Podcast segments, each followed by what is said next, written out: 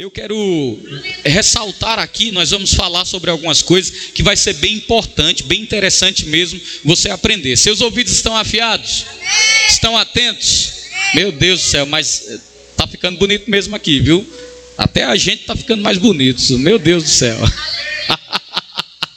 uh, aleluia! Então, memorial, né? Eu sei que eu já falei sobre memorial aqui, mas algumas pessoas me perguntaram, pastor, tudo bem que está falando sobre o poder da aliança, mas a pergunta que eu quero fazer. Eita glória, olha ali, gente. Fique atento, siga nossas redes sociais. Não, por favor, irmão, dá uma salva de palmas para essa mídia aí. Sensacional, sensacional, muito bom, muito bom. Ficou muito bom, não é porque fui eu que ensinei, não. É brincadeira, brincadeira, né? Mas ficou bom, ficou bom. Aleluia, glória a Deus. A gente tem que se divertir, viu? Amém. Amém. Então eu vou falar um pouco mais sobre memorial aqui. Algumas pessoas perguntaram assim, pastor, deixa eu te falar uma coisa, por que, que a gente está ceando todo domingo? Você sabia que tem gente que tem a ideia que a ceia é uma vez por mês?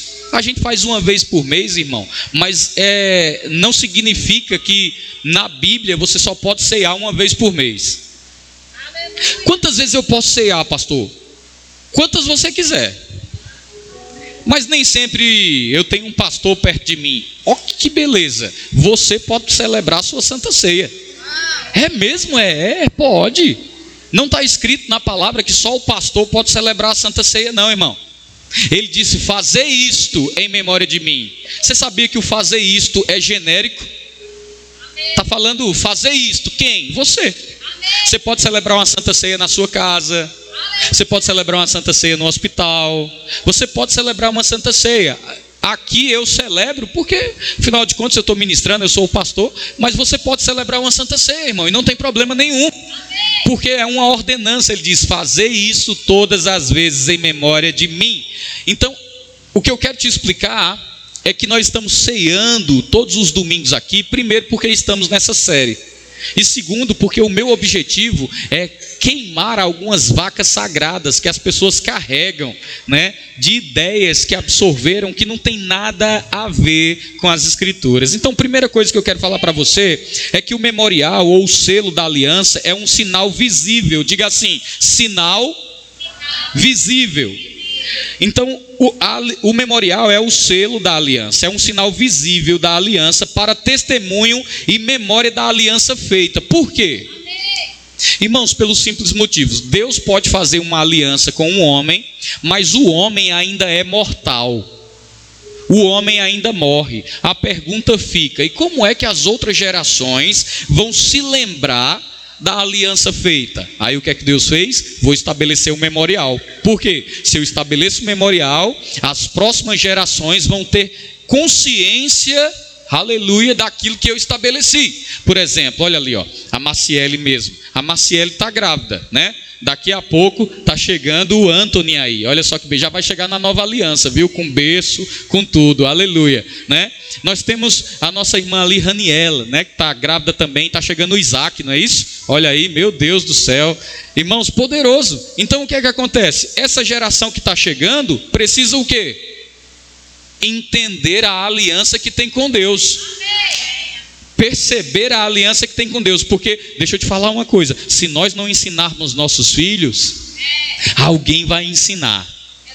E tem um povo aí fora desejoso de ensinar os nossos filhos, mas eu quero te dizer, eles não querem ensinar o que a Bíblia fala, não. O que é que a Bíblia diz? Inculca na cabeça da criança, coloca na cabeça dela o livro, a, a, a palavra de Deus. Nós, nós temos uma responsabilidade tão grande nesses últimos dias de ensinar os nossos filhos, de mostrar os nossos filhos no caminho como eu estava falando para o papai e a mamãe que estavam aqui, nós temos uma responsabilidade, irmãos. Essa geração está de olho na gente, essa geração está nos observando. Aleluia! É por isso que Deus estabeleceu um memorial. Por quê, pastor? Para trazer à memória a próxima geração. Aleluia! O Deus da aliança, o Deus de Abraão, o Deus de Isaac, o Deus de Jacó, mas também o teu Deus. Amém? Então, o memorial foi estabelecido para quê? Pra, o nome é muito sugestivo, memorial, trazer a memória. E um dos memoriais que eu sempre gosto de citar aqui é o arco-íris. O arco-íris, irmão, que você vê nas nuvens, é um memorial. Eu acho que depois dessa pregação nunca mais você vai ver o arco-íris da mesma forma. Você sabia que o arco-íris não é o símbolo da LGBT? Não, não é não, irmão. O arco-íris, ele é um símbolo, um memorial que Deus estabeleceu nas nuvens. Ele fez uma aliança com Noé. Ele disse assim: Noé, deixa eu te falar uma coisa. Eu não vou mais destruir a terra. Eu não tenho tempo para te explicar sobre o caráter de Deus, mostrando para você que Deus mandando o dilúvio não foi porque Deus era mau. Eu já expliquei aqui sobre dispensações. É porque aquela misericórdia era o que estava na dispensa, disponível para aquele tempo. Amém? Agora, quando Deus fala com Noé, se a mídia conseguir me acompanhar, Gênesis no capítulo 9, do versículo 12 ao versículo 15, olha só que maravilha. Noé acabara de acontecer o dilúvio. Noé, ele tem uma aliança noética agora com Deus, e depois dessa aliança noética, olha só que interessante. Irmãos, oi, você está comigo? Depois da aliança noética, quando Deus faz essa aliança, uma dispensação está ali. Que dispensação é essa? A dispensação do governo. Deus disse assim: ó, oito pessoas foram salvas no dilúvio. Aí Deus disse assim: agora, Noé, só tem vocês. Qual é a responsabilidade? Vocês vão ter que povoar essa terra. Se espalha, povoa a terra. Aí o que é que o povo faz? Em vez de se espalhar, constrói uma torre para ficar todo mundo junto. Aí vem um, um juízo. Qual é o juízo que vem? Confusão de línguas. Porque quando o homem não faz o que Deus pede, irmão, com certeza o homem não vai ter sucesso. Eu tenho dito e ouso dizer novamente que o maior erro dessa geração é achar que pode servir a Deus da maneira que lhe agrada. Alguns pensam o pastor é duro demais. O pastor vai estar tá requerendo muito quando pede para eu chegar cedo. O pastor está requerendo muito quando pede para eu ter compromisso com o meu departamento. Não, irmão, nós servimos a um Deus sério que vela sobre a aliança dele, que vela sobre os preceitos, sobre os termos. Amém? Então eu quero que você entenda que quando eu cobro de você é porque Deus está cobrando de mim. Então antes de você apanhar, eu apanhei primeiro. Eu só não acho justo apanhar sozinho. Aí a gente divide com todo mundo. Amém? Aleluia! Agora olha só que interessante. Noé entra na dispensação do governo. Então agora ele sabe, eu sou um patriarca nessa terra agora. Eu tenho que reger esse povo, governar. Olha a ordem que Deus dá. Este é o sinal da minha aliança. Que coisa linda, meu irmão. Quando você vê a aliança agora, você vai lembrar, rapaz, essa daí é a aliança noética.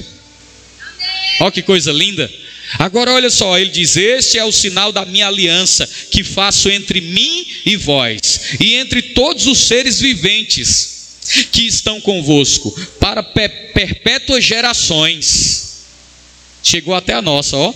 Ele diz assim: Porei nas nuvens o meu arco, será por sinal da aliança entre mim e a terra. Sucederá que, quando eu trouxer nuvens sobre a terra e nelas aparecer o arco, então me lembrarei da minha aliança, firmada entre mim e vós, e todos os seres viventes de toda carne, e as águas não mais se tornarão em dilúvio para destruir toda a carne. Deus diz: quando vier as nuvens pesadas, o arco vai aparecer e eu vou me lembrar: dilúvio não vem mais. Por que, que Deus se lembra? Porque tem um memorial memorial. Por que, que nós nos lembramos? Porque tem um memorial. Aí vem o segundo ponto, né? Ou a segunda, o segundo memorial que Deus estabeleceu, e você vai entender porque que a gente está ceando tanto. Aleluia. Qual é o segundo memorial? A circuncisão. O que era a circuncisão? Irmãos, o órgão genital masculino, ele era retirado ali o prepúcio retirada aquela pele da parte de cima e ali se deixava uma cicatriz. Essa cicatriz, irmão, se chama circuncisão. Era um memorial. Um memorial. aonde o homem ele sempre ia se lembrar, eu tenho uma aliança com Deus. Quando Deus faz uma aliança com Abraão, a primeira coisa que Abraão faz é, ele chama todo mundo da casa dele e diz: "Vamos circuncidar". Eu vou circuncidar, vocês vão circuncidar para a gente lembrar. Irmãos, acredite, a primeira lembrança que eles tinham era a dor, porque naquele tempo não tinha anestesia. Aleluia. Tá glória. Né? Olha como você é bem-aventurado. Você entra em aliança com Deus, não tem marca nenhuma. Agora a circuncisão que Deus fala sobre a minha vida e sobre a tua vida é no espírito. A Bíblia diz: agora, no Novo Testamento ou na nova aliança, nem a circuncisão, nem a incircuncisão tem valor algum.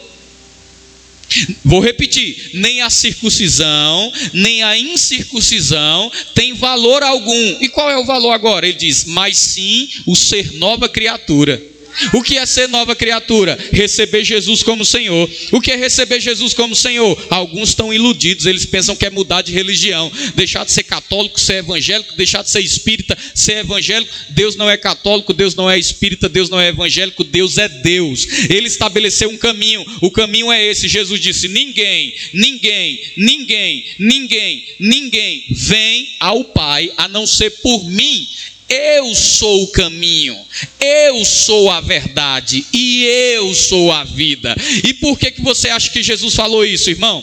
Quando eles iam para o Santo dos Santos, tinham três passagens para poder chegar ao Santo dos Santos. Ok? Eles passavam por três portas. A primeira porta tinha escrito assim, ó, o caminho. a segunda porta tinha escrito assim, ó, a verdade. E a terceira, estava escrito assim, ó, a vida. Quando você passava por isso, chegava no Santo dos Santos. Aí Jesus olha para aquele povo e diz assim: Deixa eu falar uma coisa para vocês. Eu sou o caminho. Eu sou a verdade e eu sou a vida. Meu amigo, aquele povo ficava enfurecido com a ousadia de Jesus, mas o que ele estava dizendo é: ninguém, meu amigo, consegue se achegar ao Pai a não ser por mim. É por isso que hoje na nova aliança nem a circuncisão nem a incircuncisão tem valor algum, mas sim o ser nova criatura, o nascer de novo. Aleluia. Eu, eu falei esses dias dando aula em Goiatuba, eu falei, rapaz, as pessoas não têm ideia do que é nascer de novo. Nascer de novo, querido, não é mudar de religião, não. Nascer de novo se trata de vida eterna, amigo. Aleluia. Vida eterna, amigo. É isso que se trata. Eu falei lá, já falei várias vezes aqui, vou falar de novo. Tá chegando o dia, meu irmão. Tá chegando a hora, rapaz. Eu não estou brincando. Eu, irmãos, eu não sei por que eu não consigo tirar essa mensagem do meu coração.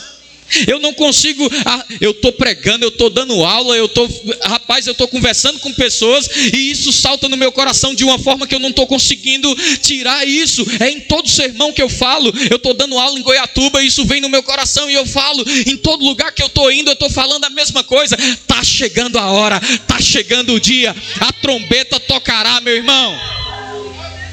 E eu tenho dito, eu tenho dito, antes da trombeta tocar a igreja provará do maior derramamento, do maior mover do Espírito Santo sobre essa terra. Nós provaremos de um mover violento, meu irmão. Nós provaremos de um mover do Espírito Santo, do qual nunca se viu falar. Os vossos filhos profetizarão terão visões, os vossos velhos terão sonhos, meu amigo, vai ser de arrebentar.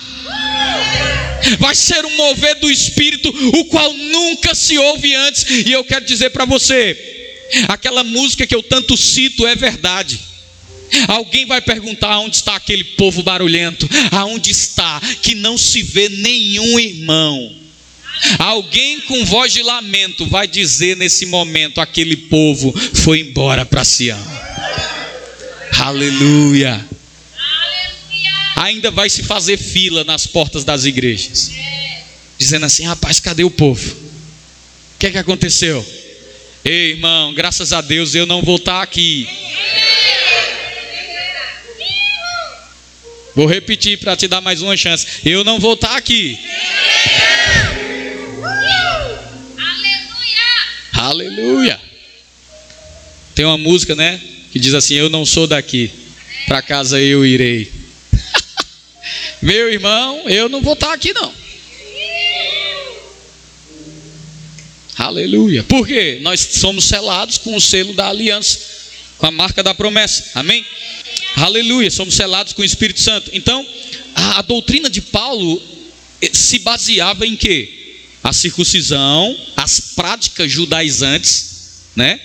O povo não entendia. Paulo, deixa eu te falar uma coisa. Deus tratou com Abraão, meu amigo.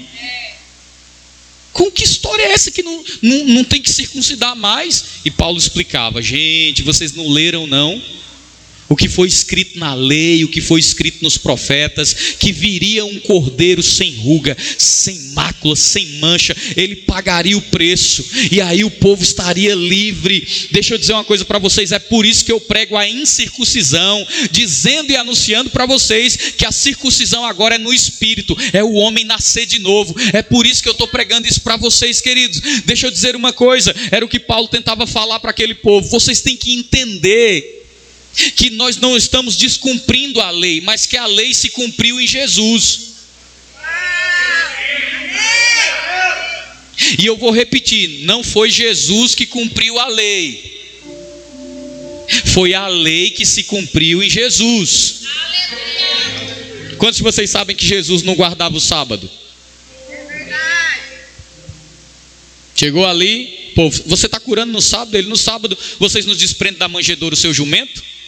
Por que, que eu não vou curar essa aliançada aqui, filha de Abraão? Vou curar sim. Jesus não guardava o sábado. Jesus entra no seu ministério aos 30 anos. E a gente pensa que é ele cumprindo a lei, porque o sacerdote entrava aos 30 anos. Mas na verdade foi Deus que inspirou Moisés e inspirou os homens que falavam sobre Cristo para que o sacerdote entrasse com 30 anos, não porque era para Cristo imitar, mas é para que eles imitassem o que Jesus iria fazer. Então Jesus não cumpre a lei, a lei se cumpre em Jesus. Quantos entendem a diferença? Amém. E Paulo está rodando nessa doutrina. Ele é chamado para os gentios, para os incircuncisos. E Pedro, chamado para os da circuncisão. Aí o que é que acontece? Deus fala com Pedro. Um lençol abre e Deus diz assim: Pedro, mata e come. Ó, oh, ousadia de Pedro. Deus me livre. Como assim, Pedro? Jamais comi coisa comum ou imunda. Ó, Pedro dando uma lição para Deus. Ele disse assim: Claro que eu não vou comer isso. Isso é comum, isso é imundo, isso não é santo. Aí o tempo passa, tá lá Pedro comendo com os gentios. O que é que tu acha que Pedro estava comendo? Se ele estava comendo com o gentio? Ele estava comendo, irmão, tudo aquilo que o gentio, que o judeu não podia. Aí quem vem ali? Paulo. O que é que a Bíblia diz sobre Pedro? Que Pedro dissimuladamente ou seja, Pedro se tornou, se tornou, um ator naquela hora. A Bíblia diz que Pedro, dissimuladamente, eu não sei como ele fez, mas ele vai largando os talheres, vai largando o prato e vai saindo. O que é que Paulo faz? Pedro, vem cá. Que diz que o remédio de um doido é outro, né? Se fosse João, eu não sei como teria sido. Mas foi com Paulo, irmão. E ele disse assim: Pedro, vem cá. Como é que tu, sendo judeu, quer obrigar os gentios a viver como judeu, se nem você vive como? Aí o que é que acontece? Hoje em dia ainda tem igreja aí querendo viver segundo a lei. Trazendo para dentro das igrejas práticas judaizantes. Aí está lá o pastor pregando com kipá,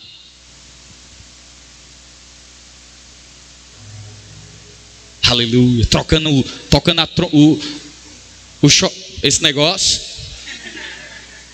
Parece bonito, irmão.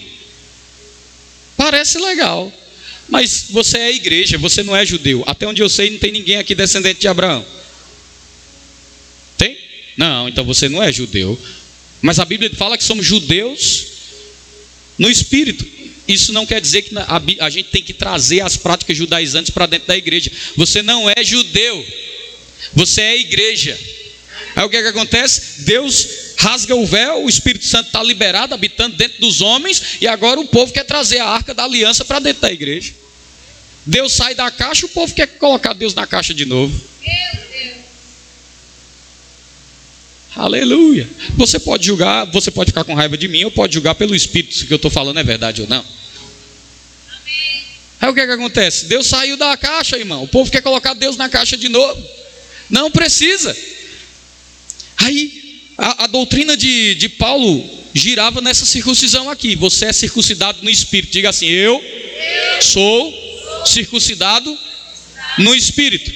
Qual é a próxima que vem? A Páscoa. Uau! Por que a Páscoa? E eu vou me deter nisso para a gente ceiar. Irmão, Páscoa significa passagem. Ok? Vou repetir: Páscoa significa passagem.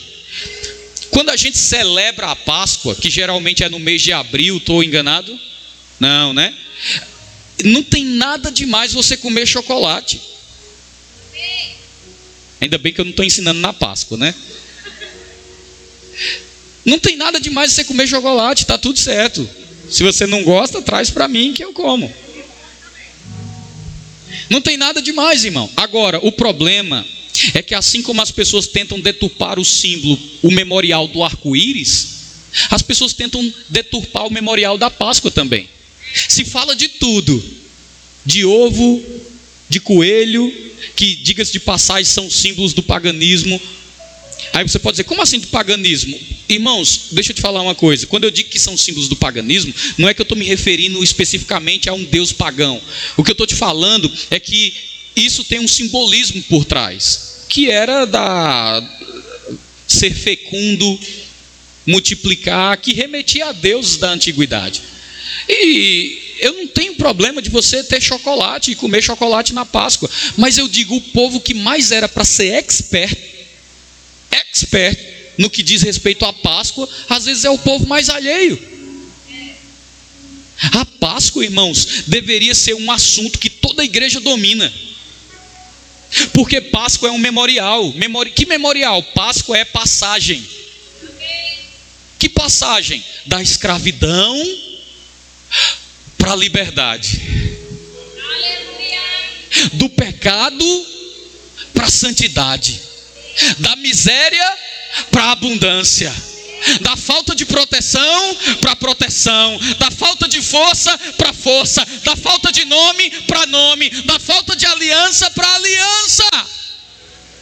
Páscoa é uma passagem, Êxodo no capítulo 12, tarefa de casa, irmão. Leia Êxodo capítulo 12, ali está sendo narrado como Deus estabelece esse memorial com Moisés. Ele diz: Eu estou vendo o sofrimento do povo.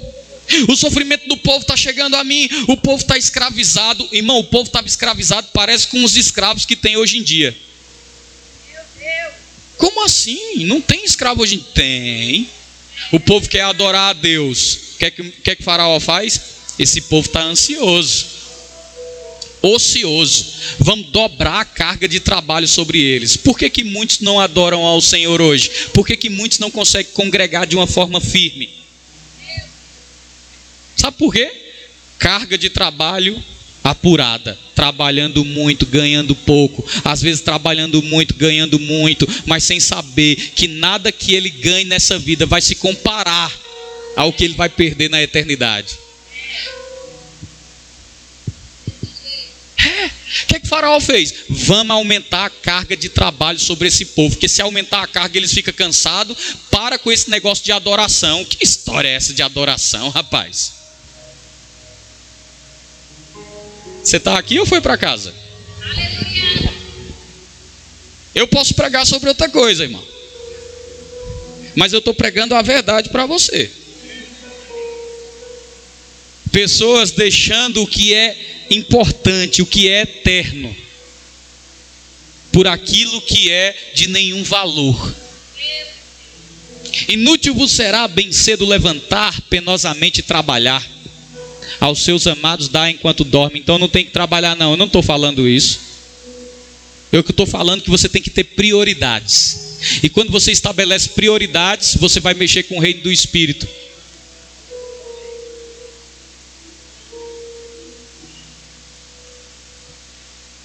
Quantas pessoas, quando estão indo bem na igreja, está avançando na igreja, eita, surgiu uma proposta tão boa, tão boa que vai me tirar do trabalho da igreja. Subiu, surgiu uma proposta tão boa, tão boa, que agora eu não tenho mais tempo para fazer o que eu fazia. E eu vejo pessoas no loop. O que é o loop? Chega no topo, está servindo na igreja, está afogueado, está de bem com a vida, de bem com a família, aquela coisa toda, proposta. A proposta chega, o povo fala o quê? Vamos aderir à proposta. Uma, uma proposta boa dessa. Aí o que é que acontece? Vai para a proposta. Quando chega na proposta, a proposta é: eu vou te pagar X, mas eu quero o seu tempo. E no tempo que ele oferece para essa proposta, acabou o tempo para Deus. Não tem mais tempo para Deus, não. Engana-se, viu? Quem pensa que servir na igreja não é adoração. Engana-se quem pensa que servir na igreja é desnecessário. Engana-se, você está enganado. Tem gente que só nasce de novo aqui, porque tem, tem gente trabalhando, irmão. Tem gente na porta, tem gente na mídia, tem gente filmando, tem gente ali na sala de crianças, tem gente ali para recepcionar na sala VIP. Se engana você que o teu serviço não está ligado à adoração a Deus. Você está enganado. Te enganaram. E eu vou te dizer mais: a tua falta de serviço vai resplandecer na tua falta de galardão na eternidade. E não vai ser culpa minha. Se você soubesse como servir é precioso, se você soubesse o galardão que tem por trás do serviço, você hoje mesmo diria: Eu quero saber qual é o departamento que eu vou me envolver. Sabe por quê, irmão? Deixa eu te falar uma coisa. As pessoas pensam que estão servindo ao Ministério Verbo da Vida, estão servindo ao pastor Luan, estão servindo a, Luana, estão servindo a um, de, um líder de departamento. Acorda, meu filho. Você serve a Deus. O maior pagamento que eu posso te dar aqui, porque aqui todo mundo é voluntário.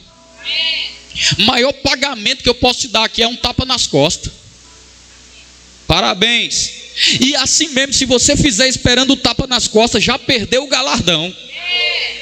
Por quê? Porque se você fizer esperando meu, um tapinha nas costas meus, quando chegar no céu, você vai dizer: E aí? Eu fiz isso e isso. Deus disse: E tu não recebeu? Recebi como? Tu queria o tapa nas costas do pastor Luan, ele te deu.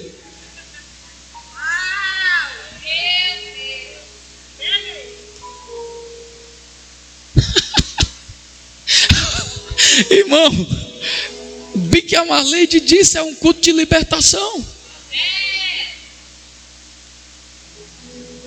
É um culto de libertação, irmão. Eu estou te libertando.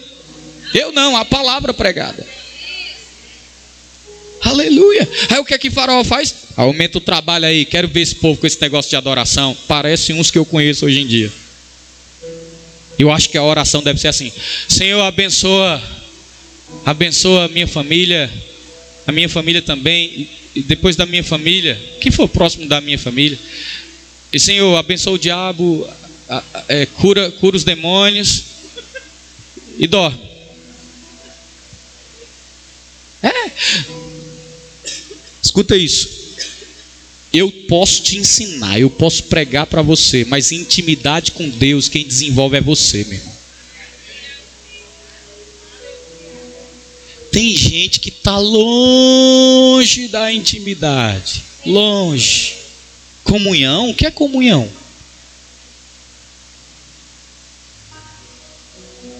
Já ouviu falar numa palavrinha chamada secreto?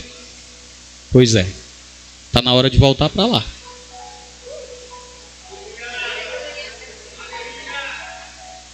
Já ouviu falar numa palavrinha chamada secreto?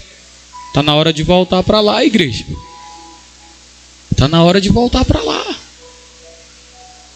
O que é voltar para o secreto? Vai conversar com teu pai. Vai falar com o seu pai. Ou oh, eu estou com tanto problema, tanto problema, tanto problema. Eu gosto de um missionário que ele dizia assim: as pessoas chegavam para ele e diziam, e aí, a gente precisa resolver esse problema. Ele dizia assim: eu vou, vamos resolver. Mas a primeira coisa que eu vou fazer é resolver esse problema depois que eu me desocupar. Ele dizia: qual é a sua ocupação? Ele: eu estou orando. Eu gosto da frase que diz assim: ocupado demais para deixar de orar. Quer dizer então, pastor, que eu vou viver a minha vida orando, então não vou resolver mais nada? Não, o que eu estou querendo dizer é que você quer resolver as coisas sem orar. E tem que orar para resolver as coisas? É óbvio que tem que orar. Irmão, Pensa comigo. Sabe quem pode te dar a solução desse problema? Fácil, fácil, fácil. Deus. Deus. Sabe por que muitos aqui estão rodando no mesmo problema?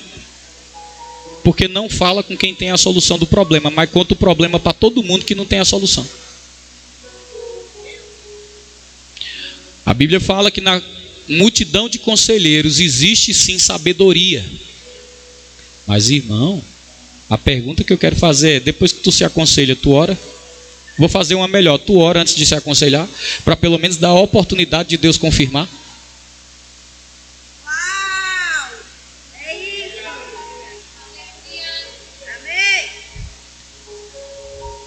Irmão, pelo amor de Deus, vamos lá.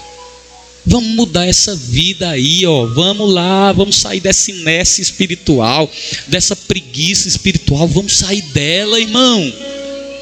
Vamos sair desse negócio que não muda. Não sobra dinheiro, irmão. Aleluia. Não sobra dinheiro. Sempre ali apertado. Meu Deus do céu, e agora, Pai? Não sobra dinheiro sempre apertado. E agora? Ao, irmão, Deus não falha. Eu te mostrei que Deus é um Deus de promessa, de juramento e de termos. Se o erro está acontecendo, não está em Deus. Dá uma chance a Deus. Dá uma chance a Ele. Pratica a palavra. Para pelo menos você dizer assim, eu estou praticando e não está mudando. Aí pronto, aí é outra conversa. Dá uma chance a Deus, irmão. Porque, rapaz, você não vai, escuta o que eu estou te dizendo, irmão. É, é muito sério isso, é muito sério. Eu estou tentando seguir o meu script aqui, mas eu vou te falar algo. Um culto aqui, eu falei assim, ó. Escuta isso. Rapaz, seja fiel. Seja fiel. E você vai ver as comportas se abrirem, você vai ver coisas acontecerem e testemunho chegando, testemunho chegando. Aí Deus começou a tratar comigo. Agora fica quieto, deixa o povo praticar. Fique quieto. Aí de repente vem uma palavra e eu acho interessante porque o irmão Reagan, ele não orava pelas pessoas só declarando coisas boas. De orava declarando coisa ruim? Não, coisa ruim não. Mas algo acontecia quando ele tinha uma palavra de Deus sobre algo que a pessoa precisava mudar, sobre algo que a pessoa precisava se consertar. Eu lembro um culto de imposição de mãos, aí ele estava assim para um casal: vocês abrirão algo e serão tão bem sucedidos, vão se espalhar, aí vai ser uma grande. Chegou para outro casal: vocês serão poderosos naquele lugar, parará, parará, parará. Chegou para outro casal e disse assim: se vocês não se arrependerem, vocês morrerão. Aí o povo, uh, que imposição de mãos é essa? Que imposição de. Aí eu fico pensando assim, ó, tem coisas que Deus quer falar para livrar o próprio povo. E a, às vezes a gente pode ser covarde e não falar. Aí teve um culto aqui, e talvez os mais apercebidos vão lembrar disso. Eu disse assim, ó, deixa eu falar um negócio para vocês. Deus tem interesse que você prospere. Você já é abençoado. Agora, presta atenção. Se você não praticar princípios, você mesmo vai fazer a torneira fechar. Rapaz, não passo, foi coisa de semana, irmão. Tanto de gente, pastor, não sei o que é que eu faço, pastor, não sei o que é que eu faço, pastor. Quando vai ver, cadê o princípio? Mas eu não já sou abençoado? Você não ensinou que pela graça eu já sou. É, mas quem disse que a graça mandou jogar fora os princípios? Mandou não, irmão. Mandou não. E tem gente às vezes colocando a culpa em Deus. Cadê Deus? Cadê Deus? Deus está dizendo: anda na minha presença e ser perfeito. Anda na minha palavra e ser perfeito. Ó, oh, escuta o que eu estou dizendo. Você é abençoado e você pode morrer abençoado. Agora, uma coisa é ser abençoado, outra coisa, irmão, é desfrutar da bênção. Bênção você desfruta ativando princípio, irmão. Deixa eu perguntar uma coisa para você, responda no seu coração. Quantas vezes Deus falhou com você? Nenhuma. Pastor está falando isso aí por causa que o povo não está entregando dízimo. Irmão, deixa eu te falar uma coisa. O que eu falo aqui, eu falo guiado pelo Espírito. Porque se você prestar atenção, o envelope não tem nome. Pode pegar o nosso envelope, não tem nome não. Agora eu estou te dizendo, uma, uma palavra foi liberada aqui esse ano, irmão. A palavra foi nesse ano, nessa terra, a 100 por um. Rapaz, é incrível. Quem pratica, prospera. Agora, tem gente que. Ele está igual o povo no, no Egito, andando em círculo. Parece, tem horas que está prosperando. Parece. Eu aprendi já uma coisa: multidão não é discípulo. Meu Deus! Multidão não é discípulo, irmão. Multidão não é discípulo. Ihu! Aleluia! Vamos lá, que se o pregador não pregar direito, o culto não é do fogo. Uhul!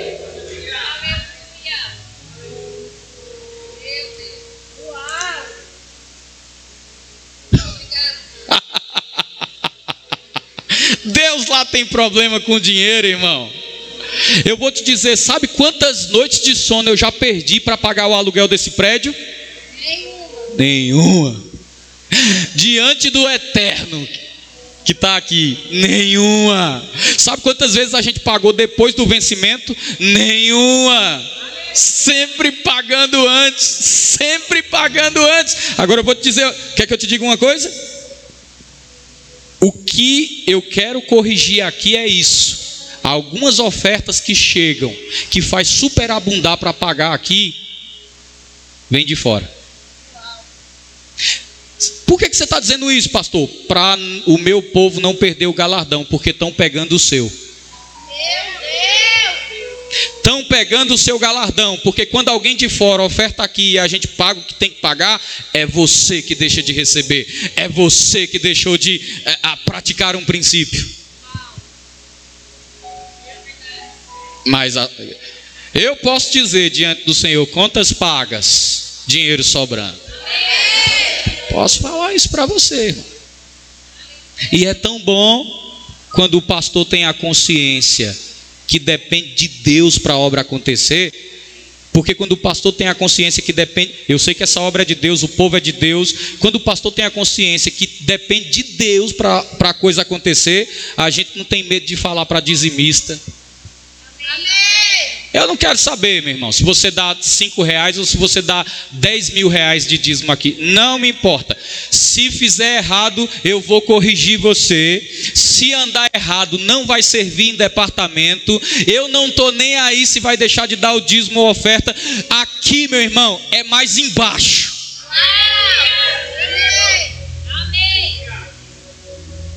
Eu não tenho compromisso com homem, não, irmão. Eu quero lá saber se você está dando 10 mil, 20 mil. Se errar, vai ser corrigido. Se continuar, vai para o banco. E se sair, pastor, Jesus ficando, eu estou satisfeito. Eu aprendi, irmão. Quem não pode sair da igreja é Jesus. Só Jesus não pode sair daqui. No dia que Jesus sair, aí eu vou ter que ir junto. Que eu não vou ficar onde Jesus não está. Agora vê se não é semelhante. Vê se não é semelhante. Depois disso, estabelece ali a Páscoa, o povo está sofrendo. Igualzinho tem gente sofrendo hoje.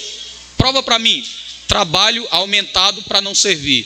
Número dois, servindo, né? Mas sem envolver a família. Isso é escravidão, irmão. Número três, quer que eu te mostre? Adorando, mas vivendo em pecado. Meu Deus! É. Porque a queixa de Faraó é: pode adorar, só não sai do Egito, não vai muito longe, não. Irmão, a Páscoa já aconteceu, está na hora de sair desse Egito.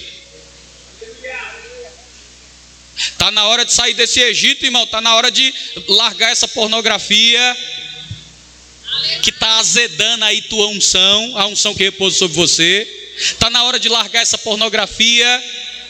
Está na hora de largar, irmão, as coisas que tem feito você cair e pecar.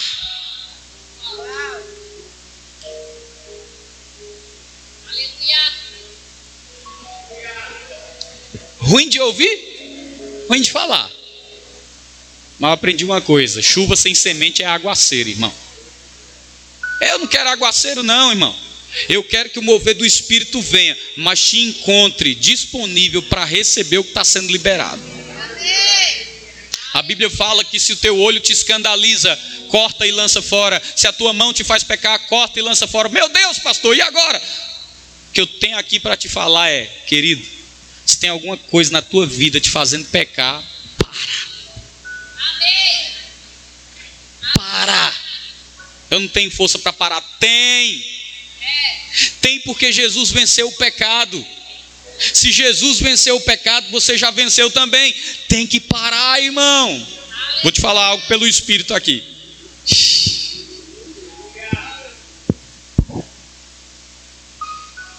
Irmão, cuidado. Cuidado. Você não abrir brecha para demônio estar tá atuando dentro da tua casa. Tá, irmão. Como? Vendo que não deve mexendo com o que não deve. Para!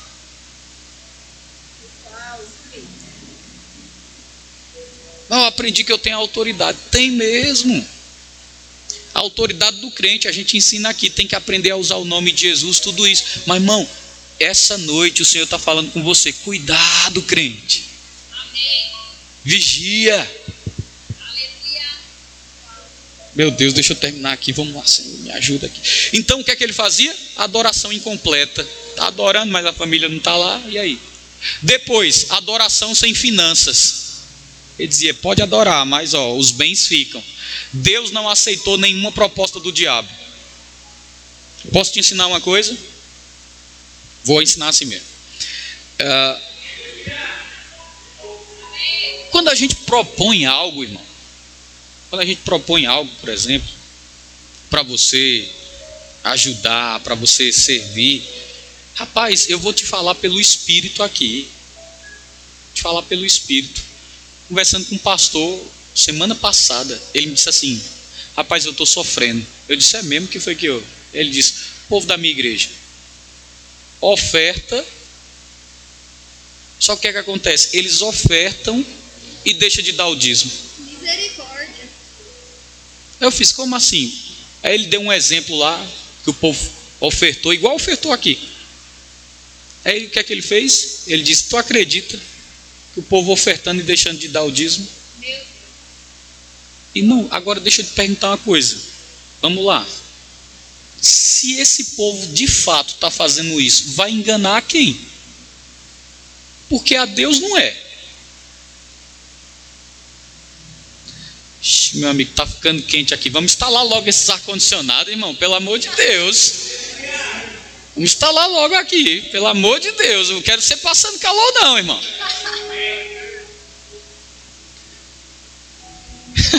Olhe para quem está do seu lado e diga assim: vai ficar frio ainda. Bem geladinho. Só não pode ficar frio por dentro.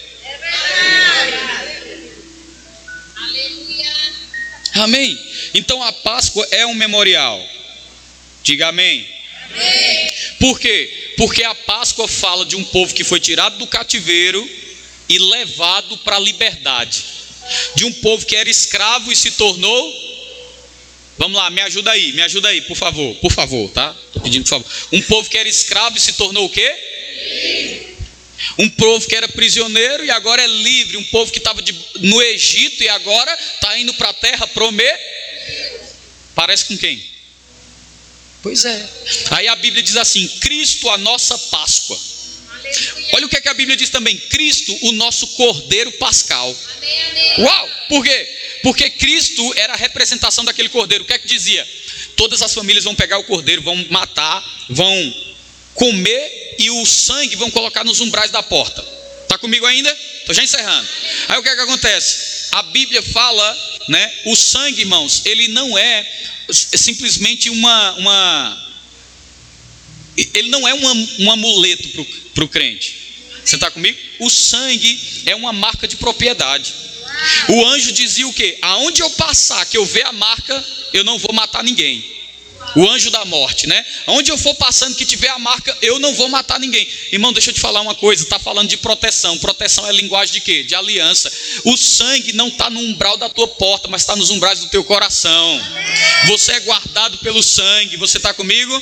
Amém? Então, a Páscoa, irmão, ela tem um simbolismo memorial tão forte que Deus disse assim: o primeiro mês do ano para você, o judeu, o primeiro mês do ano agora vai ser a Páscoa. E o primeiro dia do ano vocês vão lembrar o que eu fiz. O que é que eu fiz? Tirei o povo do Egito, levei o povo para a terra prometida. Tirei o povo da escravidão, levei o povo para a liberdade. Tirei o povo da falta, levei o povo para a abundância. Aí é, por que, que a gente ceia? Por que, que a gente ceia, irmão? Um memorial. Esse memorial fala de quê? Eles não comeram o cordeiro e enquanto eles estavam comendo do cordeiro ali, eles estavam dizendo o quê? Rapaz, Hoje a gente vai ter uma passagem. O que é que a gente está trazendo à memória quando pega o pão? O que é que a gente está trazendo à memória quando toma do cálice? Teve uma passagem. Na nossa vida teve uma passagem. Que passagem foi essa? Nós passamos da morte para a vida, passamos da miséria para a abundância, nós saímos do pecado para a justiça, nós saímos da escassez para a abundância. É disso que está falando a passagem, irmão. Aleluia! É interessante, Deus ele pega todas as festas que envolve ali essa cultura judaica e ele aponta para Cristo. Eu vou te dar um exemplo. Depois da festa da Páscoa vem a festa dos pães asmos. Opa, quem, quem, quem pode. Não se desconecta agora não. Só acompanha isso. Depois da festa da Páscoa vem a festa dos pães asmos. O que é o pão asmo? É, é um pão sem fermento. Oi? Oi?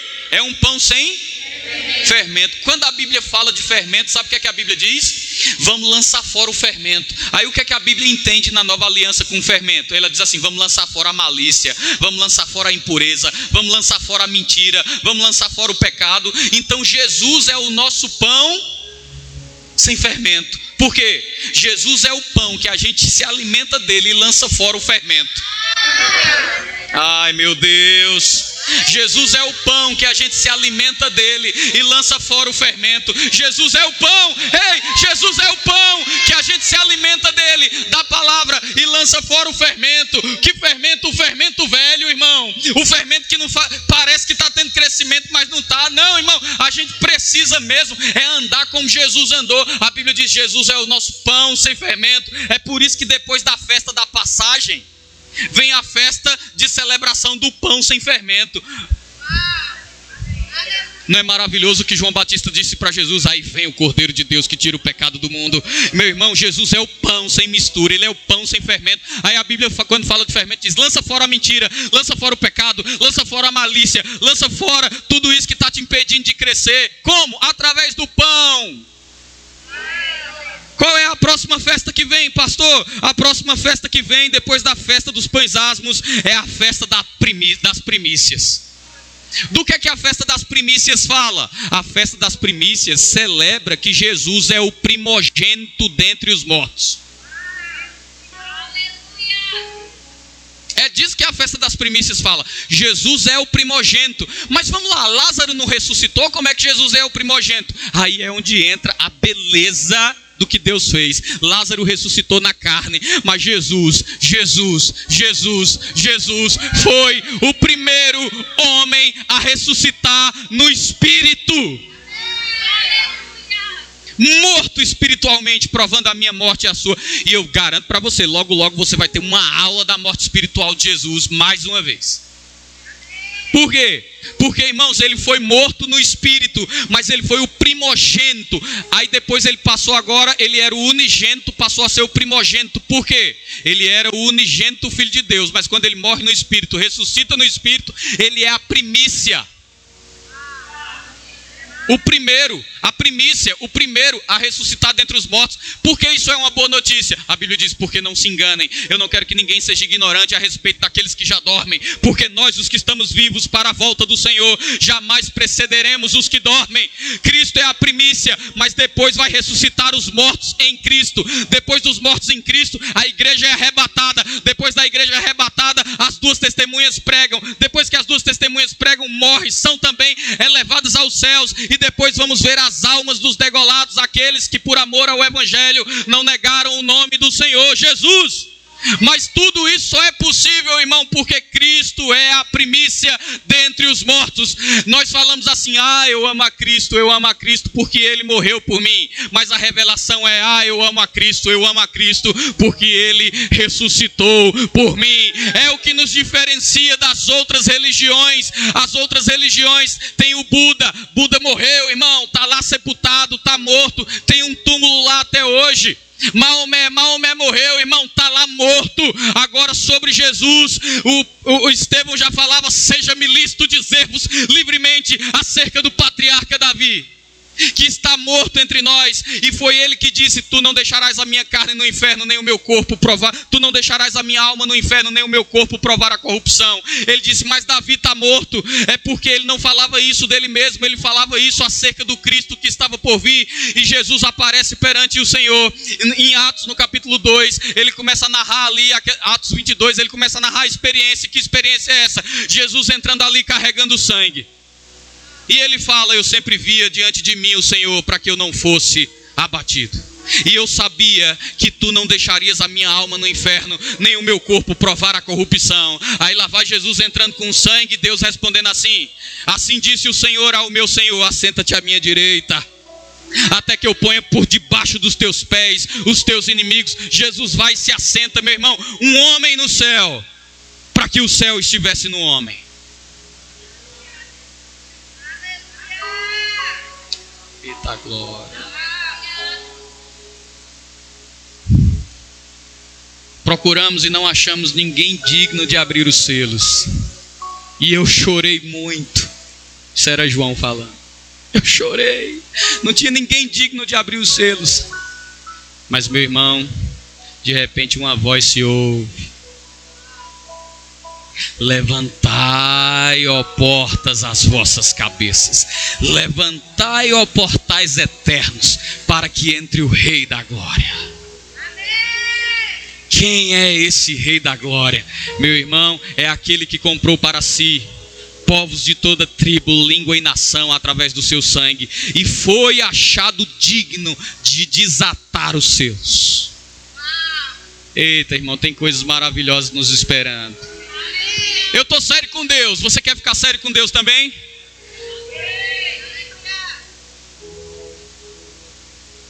Então, depois da festa das primícias, vinha o que? O Pentecostes. O que era o Pentecostes? A inauguração da igreja sobre a terra.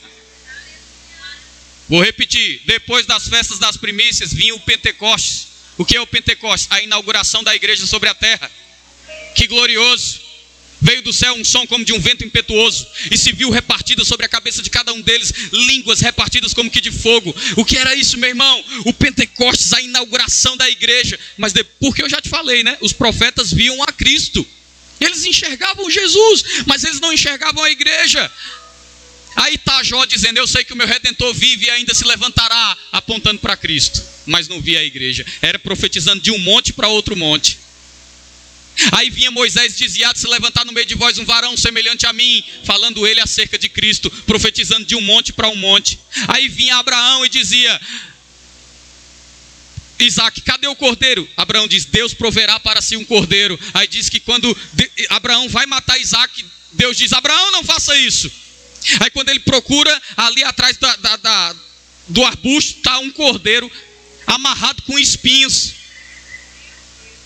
Um cordeiro, irmão, não era amarrado de qualquer jeito. Um cordeiro amarrado com espinhos no seu. Aí quando ele vê o cordeiro amarrado com os espinhos, a Bíblia dizia: Abraão viu o meu dia. Abraão viu o meu dia e se alegrou. Se alegrou como? Ele tinha dito: Deus proverá para si um cordeiro. Aí a Bíblia diz que ele procura: cadê o cordeiro? Cadê o cordeiro? Achou, está lá amarrado com espinhos, simbolizando o Cristo que viria, irmão. Abraão viu esse dia e se alegrou. aleluia, profetizando, mas tinha uma coisa que eles não viam, o que? O mistério que estava oculto. Através do sexo. Não foi uma ideia nova de Deus, não. Essa ideia já estava no coração de Deus, mas estava oculto ao homem. Os profetas profetizavam de um monte para o outro, mas no vale estava aquilo que batia no coração de Deus. O que é que batia no coração de Deus? Algo chamado igreja, igreja, igreja, igreja, igreja. Era isso que batia no coração de Deus. Por isso que eu não aguento crente que quer ser judeu, judeu que se converte, vira igreja, gentil que se converte, vira igreja. Igreja é o povo mais poderoso da face dessa terra.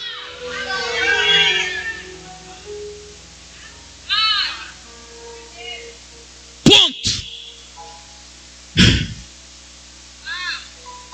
Aleluia. Inaugurou. Depois vem o que? As duas festas que eu vou falar para você agora, irmão, elas são proféticas. A festa das trombetas. O que é a festa das trombetas? E a, tombe, a trombeta tocará. Eu fiz o Rema em 2009. Me graduei. Pastor Bud, tive a honra dele ser meu professor. Falo isso assim, irmão, com o coração cheio de alegria. E eu lembro que, de repente, a, a, a, o sinal do rema fazia, tocava. Pé. Aí os alunos vinham, calmo, sentava na cadeira. Pastor Bud olhando. Ele dizia assim, irmão, eu contei cinco minutos depois que tocou para você se ajustar na cadeira. Aí ele disse assim: Você tem que estar em sala de aula, irmão, antes da trombeta tocar. Aí ele dizia: Porque quando a trombeta do anjo tocar, tu quer esperar cinco minutos para ver se sobe? Deus não se atrasa com você, irmão.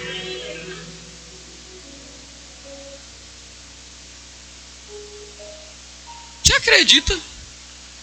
Já chegaram para mim e dizem: Não cobra para o povo chegar no horário, não. Tem gente que não gosta e não volta. Rapaz, é o quê? Hã? Eu estou servindo a Deus. Eu estou servindo a Deus. Eu vi um pastor pedindo desculpa ao povo, porque cobrou do povo chegar no horário. Tu quer casa cheia ou tu quer discípulo?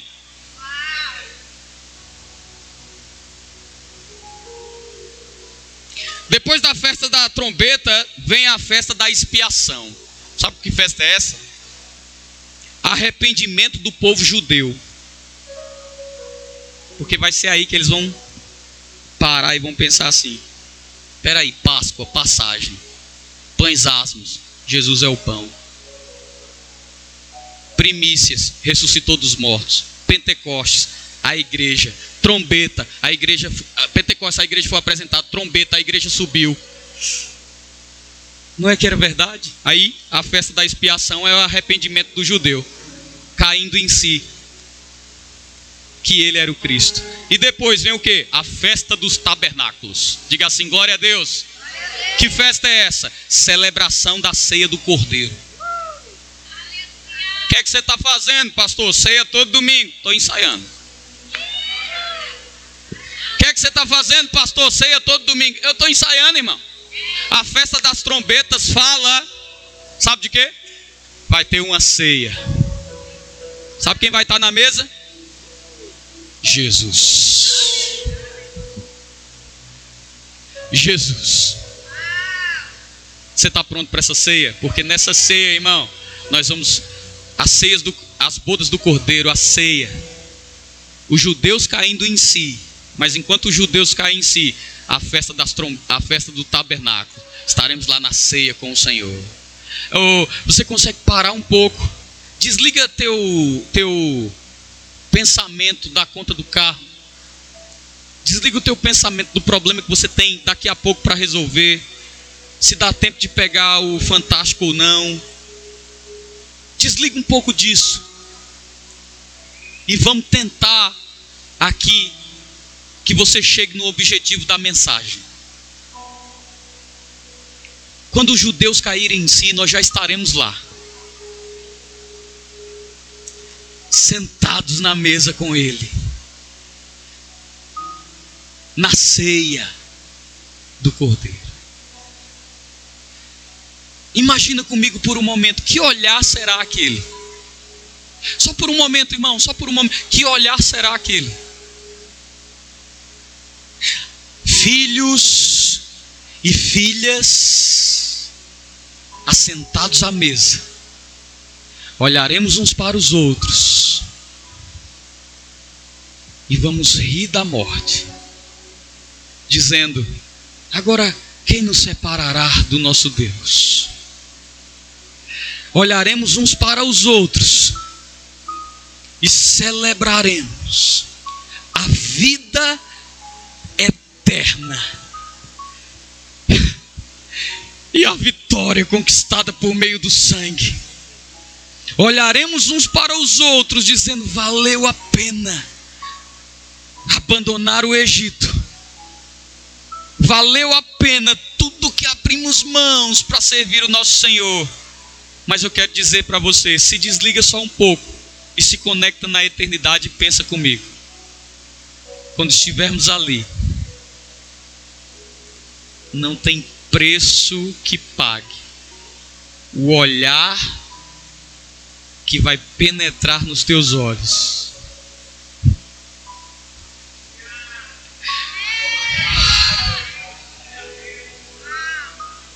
Que olhar será esse? Você nunca viu um olhar de tanto amor. Você nunca viu um olhar de tanta paz. Naquele dia se cumprirá o que está escrito. O rebento de Davi sentou no seu trono, e os filhos que creem com ele ali estavam sentados também. Eles serão o meu povo. Eles serão o meu povo. Eu serei o seu Deus. Que dia será esse, meu irmão? Só pare e pense um pouco. Quando Jesus, naquela mesa, estender a mão para você, puxar a cadeira e falar assim: Assenta-te à mesa, servo bom, fiel, porque você foi fiel no pouco sobre o muito eu te colocarei. Eu fico pensando no banquete, mas eu fico pensando nas risadas em volta da mesa. Eu fico pensando nas risadas, nos santos rodeando a mesa. Uau! Que dia será esse? Você puxou essa nota pelo Espírito, eu não sei se você sabe a letra, mas eu acho que fala algo, na minha vida só tem um Senhor, né? Você pode só puxar ela para mim? A unção está aqui, irmão. Algo está acontecendo nesse lugar. Eu acho que você já me conhece um pouco para saber que eu estou pregando e não é para te emocionar. Mas eu quero que você escute o que ele vai cantar agora. E eu quero que você pense naquele dia, de frente para ele, naquela mesa.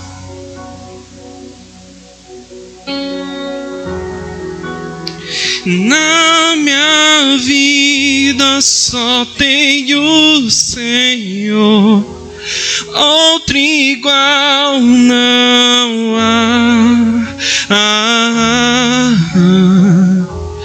dono de tudo que existe, dono do meu coração.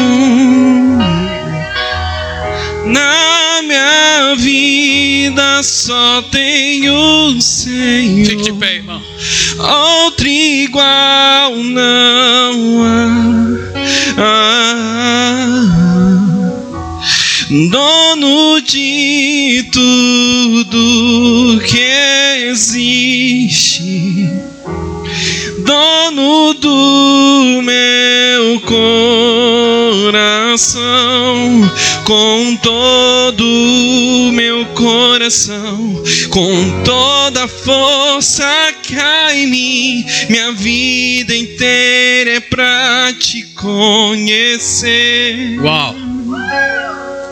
Meu interior persegue o seu, te seguirei até o fim. Todos os meus dias são pra ti. Levante suas mãos, irmão. Com todo o meu coração, com toda a força que há em mim, minha vida inteira é pra te conhecer. Meu interior persegue o seu, te seguirei até o fim. Todos os meus dias são pra ti, te seguirei até o fim. Cante para ele, cante para ele. Te seguirei até o fim, te seguirei até o fim, te seguirei. Cante. Te seguirei até o fim, te seguirei até o fim, te seguirei até o fim, te seguirei,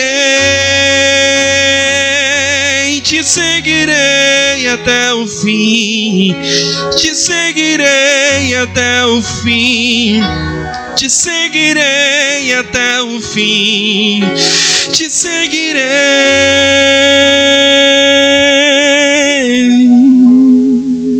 Uau.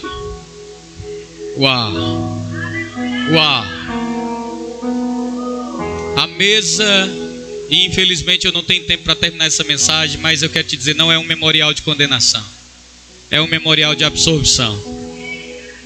Ele estabeleceu a Santa Ceia. E eu quero te convidar nessa noite. Sabe, na sua vida só tem um Senhor. E você deve seguir Ele até o fim.